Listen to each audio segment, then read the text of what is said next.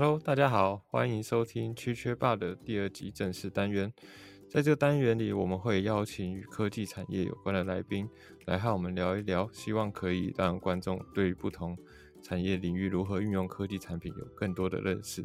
那我是这集主持人 Andy，我是 Howard。那我们这一次呢是邀请我们之前气管系学长 Henry 学长来帮我们做呃一些简单的相关资讯的介绍。那我们欢迎 Henry 学长，Hello。Hello，大家好，我是 Henry。那 Henry，我想问你一下，就是呃，你当初为什么会想要进那个金融科技产业发展？其实我当时是对软体产业和网络产业很有兴趣。我当时没有想说一定要进金融产业这样。嗯，是。然后是我大学毕业之后当完兵，开始找工作的时候，然后就有一个朋友就跟我说，哎，他以前在一间财经资讯公司实习过。然后跟我描述了一下里面的环境跟工作方式，然后他还蛮推荐我去面试看看这样。嗯哼。然后那时候听完他讲之后，确实我觉得很吸引我，然后也是我当时应该算是最想进的一间公司哦，所以后来就投了履历也去面试，然后最后就有面试上这样，所以就进去财经产业工作了。对。那我想问一下，当初 Henry 你。呃，进去之后主要是在做什么样的工作？因为其实我对金融科技业并不是很了解，我我主要知道就是可能有投资啊，或者是理专啊，或者是呃银行这方面的工作。OK，我大概讲一下我之前待的那间财经资讯公司的做的事情好了。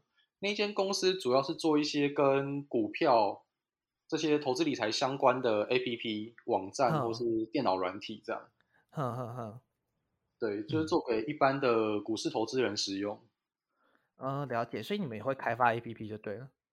对，那时候其实我在前公司工作的时候，有接触到 APP 的开发、跟电脑版软体开发、跟网站的开发，其实我都有接触到这样。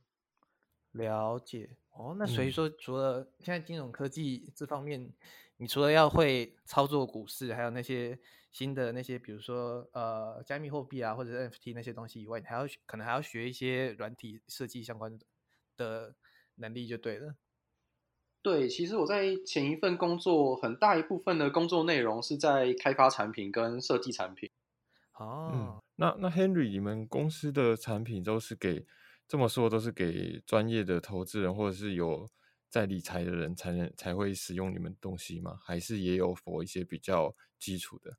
其实我在前公司那时候做的，就整个公司做的产品，从专业的法人机构，就是一些银行啊、券商，他们会会跟他采买一些软体，然后也有做一部分的 APP 跟网站是给一般的投资人使用，然后投资人可以再分嘛，就是哎小白刚入门的，或是深度玩家，就其实从小白到深度玩家的工具，我们那时候都有做这样。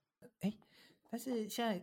市面上有这么多金融 A P P，那你觉得有哪一些会比较好用的呢？有比较推荐给新手，像是我，还有或者一些大学生他们做使用吗？其实这个问题还蛮广的，要问要了解这，应该说要回答这个问题之前，大家要先问自己，就是你平常有多少时间可以研究投资理财这件事情？就如果你平常哎，假设工作就很忙了，或是课业就很繁忙了，你没有太多时间研究的话。或是你平常没有太多时间去盯盘，那基本上你可能可以做的是比较长期的投资。举例来说，对我可能今天买了一只股票，我可能一放就是放个几年，一年、两年，甚至五年、十年。嗯，是。对，然后，但如果你有稍微有一些时间，可以偶尔看一下盘的话，可能可以做我们所谓的波段操作。嗯，波段操就是说，哎，我可以今天买了，然后可能隔几天卖掉，或是隔一两周把它卖掉，然后用这种方式来赚价差，这样。了解。对，像我这种就是就是像是如果我这种比较没有时间去呃看盘，或者是本身也没什么兴趣，但是就觉得说，哎，想要试试看，那就是可能会买了之后会放一段时间的这种。比如说，我还有听说像是呃 ETF 啊，或者是基金相关的，有有推荐的工具或者是 APP 做使用吗？哎我觉得这个问题非常好，就是其实刚刚讲到，就是可以看你有多少时间去研究投资理财这件事嘛。就通常我们会说有三种操作周期，第一种叫做长期投资或者价值投资，就是刚刚讲的，你一买就是放个一两年、两三年，甚至更久这样嗯。那波段的话，就啊可能就是你买可能是隔几天或几周之后卖掉。那第三种叫做短线操作，就是可能大家所谓讲的当冲或隔日冲，就是我今天嗯早上买，可能下午收盘前就卖掉，或是今天买明天就卖掉，这种就比较是。偏短线。但这种嗯。这三种操作方式都必须花一些时间去研究整个金融市场。那确实有一种方式，像刚刚 Howard 讲，就是哎，我不想花时间研究，然后我又想赚点钱，有没有这种对，投资方式？那有，就是刚刚讲到的定期定额这样。然嗯后可以解释一下什么叫定期定额，就是固定的期间，就例例如我固定每个月的一号去买进某一个投资标的。对，那嗯定额就是说，哎，我每个月一号都买，假设五千块，那我就一月一号买嗯五千，二月一号也买五千，三月一号也买五嗯千块这样。了解。那需要还需要自己呃去操作这个下单软体吗？还是你设定好它就会每个月从你的账户扣扣款去投资？这个其实如果以股票市场来说的话，现在很多证券商都有出了很方便的功能，就是你去那边开好户，然后下载他们的嗯 APP、之后，它就可以嗯设定好它每个月定期定额扣款你指定的金额这样，所以我觉得还蛮方便的，就是你只要设定好金额，账户里面放好钱，基本上你后面什么嗯都不用管。嗯，对对对哦，原来有这种有这种这么方便的东西。因为像是我有在课堂上学到，可能像是 ETF 啊，或者是基金，我呃老师都有介绍一些网站可以做使用，但是我看那些网站其实也是看的看着头很痛，因为很多很多不同种的 ETF，还有很多不同种的基金，我也不知道到底哪个好，哪个不好，这样。基本上最常见的 ETF，在以台股来说就是零零五零，中文叫大台湾五十这样。对对对，有听过。对，那我可以解释一下零零五零是什么样的一个东西？零零五零其实就是把台股，就是台湾的股票市场里面前五十名最强的公司，把它整理成一包可以交易的股票。所以你买那只股票，等于买了台湾前五十强的公司，这样。嗯，是。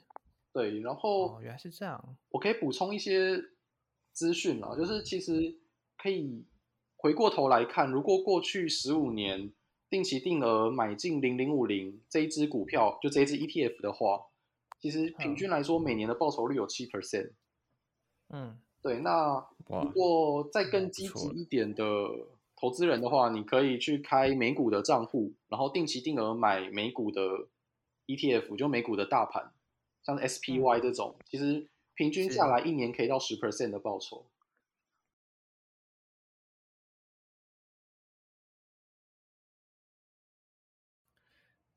嗯，那那刚刚讲到这些资讯，感觉还是呃来源有很多种。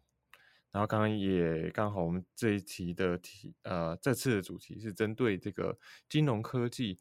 那 Henry 在呃不管是呃你的职工作中，或者是平时，你有没有什么推荐的或者比较常使用的金融科技的 APP 或工具，可以推荐给给我们？OK，不好这个回意思打断一下到这个回到刚刚那个问题，就是你是哪一种属性的投资人？如果你的嗯属性是你不想花时间研究，但想赚点钱，如果你只想定嗯期定额买零零五零这种 ETF 的话，基本上嗯你只要去券商开个户，然后下载他们的 APP，这样就好了。嗯其实用不太到什么软体这样子。哦，那那资讯上面呢，就是有各种管道啊，像像那个 Howard 就说他已经被各种资讯给给资讯海给迷迷惑住了，完全不知道从哪里开始。像 D 卡或者是 P P P T T 上面都有很多新闻，但是也不知道到底下面就会下面就会有人开始吵说啊这个好呢还是那个好？有啦，那个时候我们上课的时候，老师有推荐我们去用呃模拟股市，或者是 嗯有一款叫做艾米丽，它是哦就是教你怎么挑选价值价值股的一个 app。哦，那我等一下来下载看看。对，就基本上如果是定期定额，是真的完全不用去看这些东西，连新闻都可以不看这样。那如，果如果你的属性是像刚刚讲的前面那三种，就举例来说，嗯如果你是长期投资者的话，然后你有嗯兴趣想花点时间研究的，可以去看有一个网站叫财报狗。哼，对哦我知道，我看过。哼，对，基本上那个网站的资讯就符合大部分长期的投资者这样。财报狗，可是财报狗通通常不是拿来查一些，比如说财报啊，或者是一些相关的资讯吗？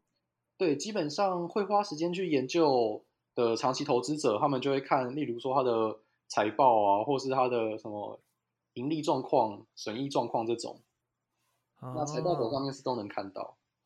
了解，因为我我会问这样的原因，是因为那个我有个同学，他也是，就是有在投资股票，但是他现在都觉得说，台湾的股票都是消息面比较重要，就他都觉得说看那个 看那个财报没有什么太大意义。不过确实，如果是长期投资的话，可能还是要看一下财报，就是看一下这家公司到底好还是不好。对，嗯，那其实像了解刚讲的，还有另外两种投资方式嘛，一种叫做嗯波段，就是比较做波段的投资者，可能是买了之后嗯隔几天或隔几周卖掉的。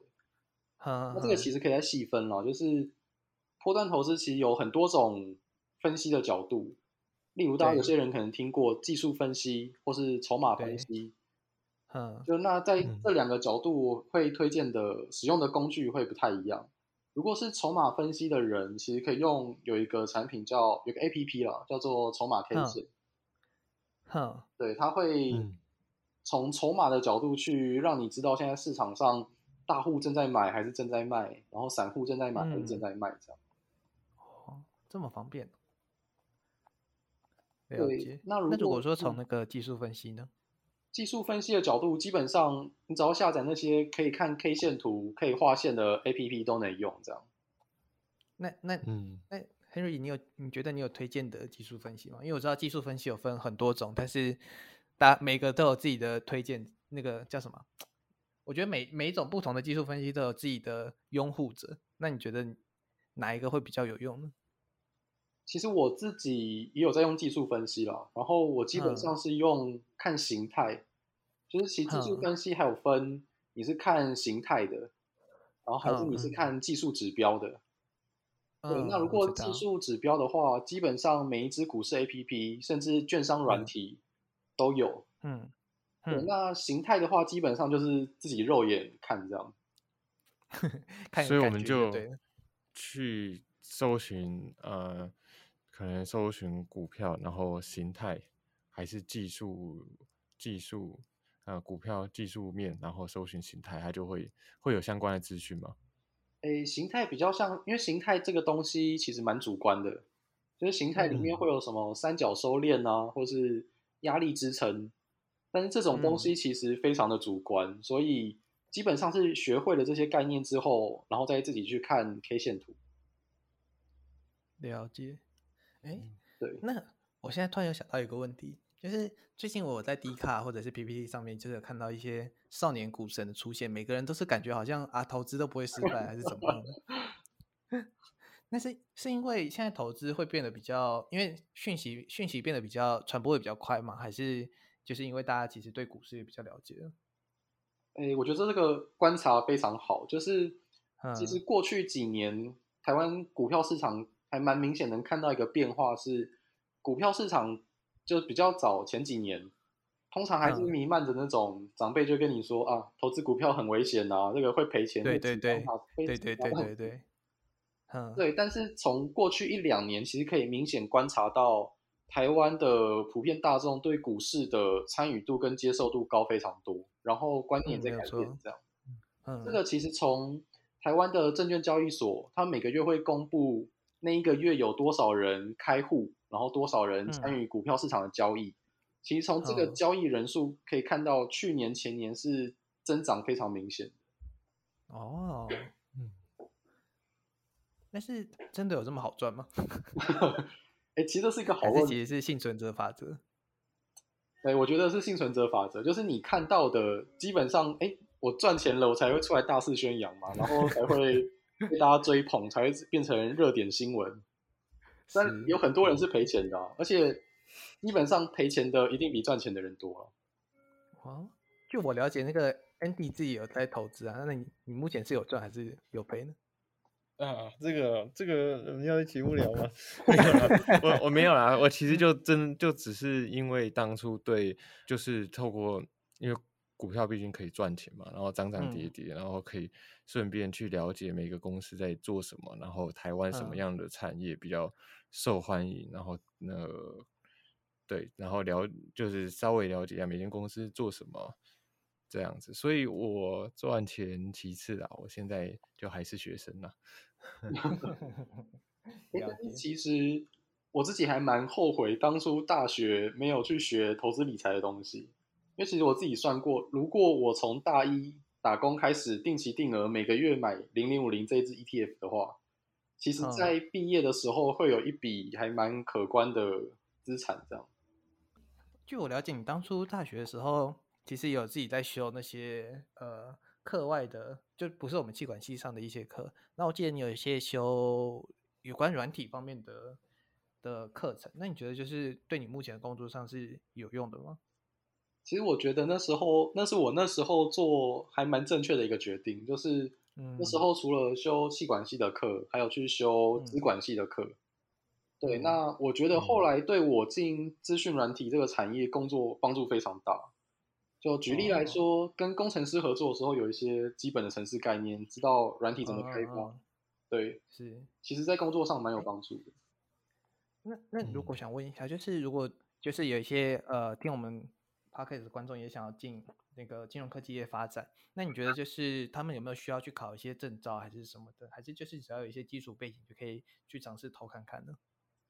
呃，其实这个每一间公司要求的不太一样，就台湾哼，几间比较大的软体公司，其实看的面向都不太一样，所以主要还是看哦，比较想进哪一间公司这样。了解。好，那哎，刚好我们也聊到那个金融科技的公司，那我知道说 Henry 最近有自己创立了一间呃金融科技有关的公司，那我想问一下，你们公司目前有在做什么样的服务啊？呃，我们公司目前的产品还在开发中。那我们做的嗯领域是加密货币的领域，就是我们想帮嗯加密货币的投资者更好的做好投资决策，所以我们嗯希望提供一些工具或服务，可以让他们使用，帮助他们做好投资。这样，了解，就主要是比较呃消息方面的东西就对了，还是比可能就是像技术分析之类的。呃，这些目前还在我们还在开发阶段，然还在考虑中后这些面哦向可能都会包含到这样。了解。对那你们有什么样的？哎，那当初为什么你会想要去创业啊？你不觉得创业是一件很危险的事情吗？哎其实这个蛮有趣的，嗯就是我觉得这个缘起要从二零一七年，就是我大四的时候那时候说起。所以我那时候 一开始接触到加密货币，是因为看到新闻嘛，就是新闻在讲，嗯哎、有人挖矿赚了多少钱，赚了多少钱。嗯对，所嗯以那时候我看到，然后也上网研究一下什么是挖矿，什么是比特币，嗯然后看一看之后，我就找了手边几台电脑，就全部打开来，然后开始挖 挖矿这样。哇，自己组矿机就对了。其实那时候是拿个人电脑挖矿了，就还没有到矿机这样。嗯对，然后挖一挖之后觉得，哎，这个东西还蛮有趣的，电脑开着跑一跑就可以赚钱了，虽然风扇会很大嗯声这样。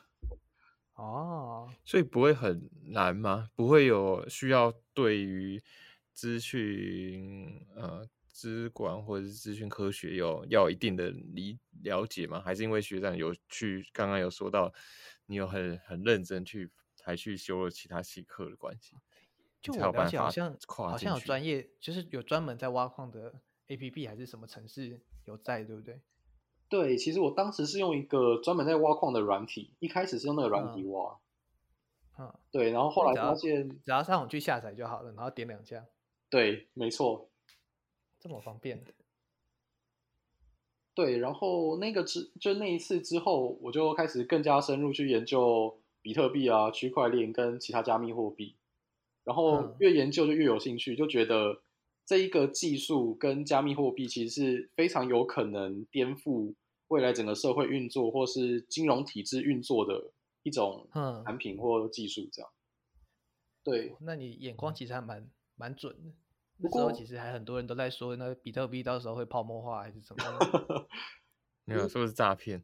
对对对对对对对，其实泡沫化跟诈骗这个说法，从我当时在玩就一直有人讲，到现在还是会有人讲。讲到现在，对对啊，对，但是我我当初没有买，嗯。哎，但是我当初在玩的时候有一个很大的风险哦，是其实二零一七、二零一八年那时候我刚开始接触的时候，各国政府对加密货币、比特币这种东西，其实这他们的态度是摇摆不定的，就一下禁止，一下嗯。开放，一下禁止，一下开放这样。嗯。所以当时我觉得对。这一个东西，就区块链、加密货币这些东西前景是不是真的一片看好？我是嗯保持一个大问号了，所以当时就没有嗯直接跳进去这个产业工作这样。嗯，对哦然后是一直到去嗯年十月，有一个嗯很重大的事情是美国的，算是美国的 SEC 了。对，它中文？我看一下。哦，美国证券交易委员会通嗯过了嗯第一档比特币的 ETF。然后我觉得这件事哦。情就消弭了我当时的担心，因为这个嗯。ETF 通过之后，等于美国政府对加密货币这个东西就比较像是开绿灯了，它不会再像以前一样去禁止它。了解，对，所以去年这一档 ETF ETF 通过之后，我就开始想，哎，那既然现在那个风险已经消失了，然后我又可以把我过去在财经软体产业累积的一些经验应用在加密货币领域，所以我嗯觉得现在是一个很好的时间点，所以就出来了创业这样。现在是一个很好的时间点嘛，现在还有疫情的肆虐，不会也是哈，反正金融科技比较多也是在接触软体啊，还有一些客户，其实线上也可以处理就，就就是不需要像其他一样要生产还是什么的，对，没错。嗯，确实不错。诶，但是你有说就是呃，美国那 SEC 他们有开绿灯，但是我知道就是中国那边其实是有禁止比特币的。那当初这个不会对你有什么影响吗？还是你觉得就看美国的就好了？其实全世界应该说跟全嗯世界金融市场挂钩最重的还是美国市场。嗯然后中国市场这件事情，其实如果是担心价格的话，就担心嗯加密货币价格这件事情的话，可以回过头看，当时在二零一八年，其实中国政府也是开始在禁止加密货币这种东西。但是嗯你可以看到，中国政府禁止完之后，比特币走了一段蛮大的涨幅，这样。所以其实对这件事情我没有这么担心。对，那时候我没有特别关心，我以为那时候中国进比特币之后，它是它是会它会跌，没想到会有涨。有，我有我有看到那那一段，其实是好像有就宣布的前一两天，它是嗯有、就是说有小跌，然后之后又一路往上涨。我不知道这是哦不是跟呃，因为比特币在后在后来这几年，说是不是因为呃全球就是持有比特币的人已经太多了，然后即使即使说中国市场那边有人呃愿愿意相信投资比特币的价值，他也不一定要在呃中国的市金融市场投资，所以导所以才会让它这个影响没有那么大。哦，其实了解。为什么中国政府禁止完之后还会涨这件事情，不太可能真的得到很明确的答案。但是我自己的看法嗯是，因为比特币有一些大户，就他们嗯有能力去影响整个市场价格，那这一群嗯人有特别在操纵价格啊，所以让这个价格可以按他心中想象的方向去走，这样。你说那个目前世界首富吗？嗯，他应该是玩狗狗币吧？马斯克有大哥。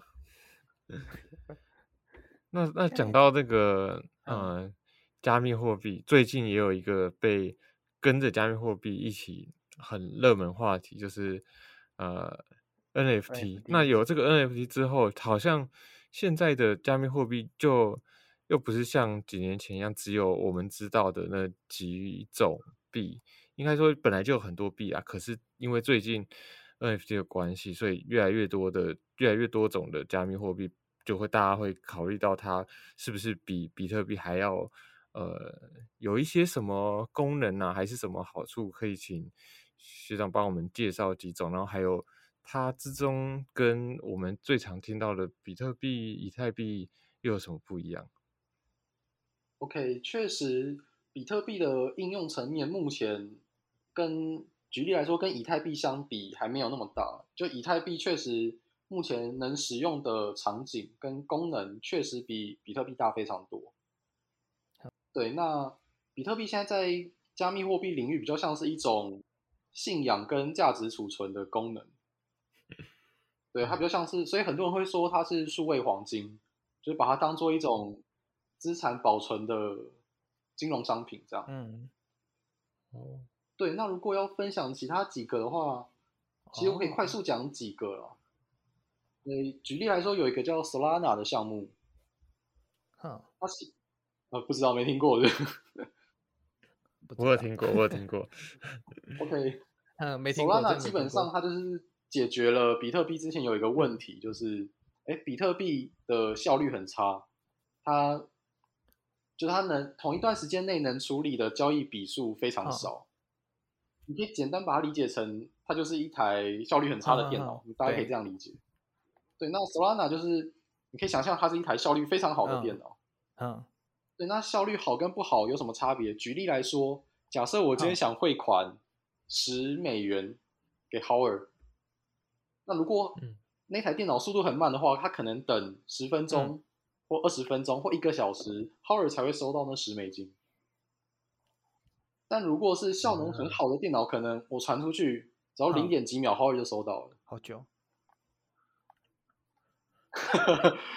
还是十美啊？我会收到一百。简单简单比喻的话，大概会有这种差别。对，那哦，原来是这样。那其实我目前在加密货币领域是，如果讲到投资的话，我算是近期比较保守了。对，那嗯，我自己有在关注一些平台币的项目，就是一些加密货币的交易所、交易平台发行的加密货币。平台币。交易所自己发行加密货币啊，他们自己发行，他们为什么要这样做啊？呃，其实举例来说，像有一个很有名的交易所叫币安，自己赚呢，就就是币圈应该有些人，应该大部分人都知道了。哼，他们发行了自己的加密货币叫 BNB。嗯嗯嗯。那他因为他自己发行的这个加密货币，他就会想办法让他的加密货币有很多应用场景。所以举例来说。你用 BNB 去付你的交易手续费，可能会有折扣，或是你可以参与他们一些活动。所以我自己的看法是，平台币基本上，嗯。只要那个平台不倒，它有好好发展，基本上都还蛮有前景的。如果以投资的角度来说的话，但是会不会因为就是呃，平台是一个比较大的集团，或者是应该说比较会有比较庞大的人去买这个东西，那所以它的价格就不会涨跌那么那么明显。对，确实这个概念在台股市场也一样，就是市值比较大的标的，通常涨跌不会有那种市值小的标的涨跌那么大。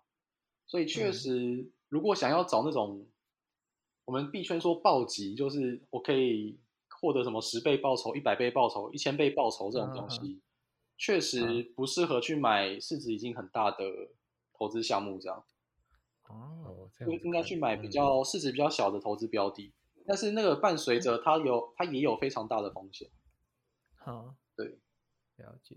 像哎，像我知道之前那个什么，那个因为鱿鱼游戏而炒起来的鱿鱼币，那时候你有去投资过吗？没有，因为我觉得那就是噱头而已。还好我没有进去。那时候不是听说那个呃创办人之后就卷款逃掉。对啊，他们那时候也是暴涨暴跌，然后就结束了这样。哦，哎，这个加密货币是，这个加密货币是只要有人想发行，他们就可以去发行的吗？目前，目前确实是，就是目前发行加密货币这件事情，其实有很多工具把这件事情做得非常简单，所以确实好像也知道，任何人都可以发加密货币，但重点是。你发行的加密货币要有人交易或有人使用，它才会有价值。了解。对，这边我可以补充一个啊，就是像我自己之前也好玩，我就发行了一个叫 Henry Coin 的东西，反正它也是一个加密货币。对，但那就单纯只是好现在还玩买得到吗？你要我可以给你啊，但买不到。说不定哪一天就涨了。不要这样说。Henry Coin，好厉害！哎，那我想问，就是那他们不会有什么保护机制吗？我不太懂为什么他们呃创办人可以说卷款逃就卷款逃，那他们买的东他们买的那些币都是到他的账户里面去吗？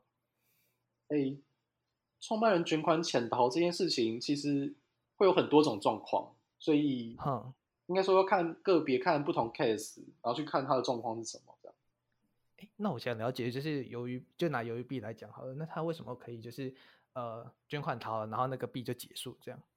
其实由于币当初创办人怎么捐款潜逃，其实这个我没有特别去 follow。哈，对，但早期像早期有一波叫 ICO 浪潮，就是二零一八吧，对我记得是二零一八年，就一堆人嗯会用加密货币、比特币、以太币去募资。哼，那嗯募资确实你的加密货币就是在他手上，他确实可以捐款潜逃。啊对这我了解是这样哦，因为我之前就在路上常常看到很大的看板写什么呃以太币投资，可是我我就想说，以太币不是自己到那个交易所买就可以了吗？为什么他们要特地去用一个额外的管道？原来是这样，那那我大概懂了。其实不一定啊，有要看他说以嗯太币投资是怎么操作这样。你说有小的投资，那有有有比较小的投资货币会比较容易出现暴击。那你最近有没有有看一些就是比较小的投资标的可以推荐一下吗？其实最近热点的话，就是有一个概念叫 Move to Earn，就是你移动就可以赚钱。然后嗯最近有一支很有名的 APP 叫做 Stepen，S T E P N，哼，基本上就是你只要买它的 NFT，然后你走路或是快走或是跑步，你就可以赚到它里面的加密货币这样。然后这个项目嗯。它发行的，它有发行两个代币啊，然后其中一个叫做 GMT，GMT 嗯。确实在前一阵子涨了几百倍。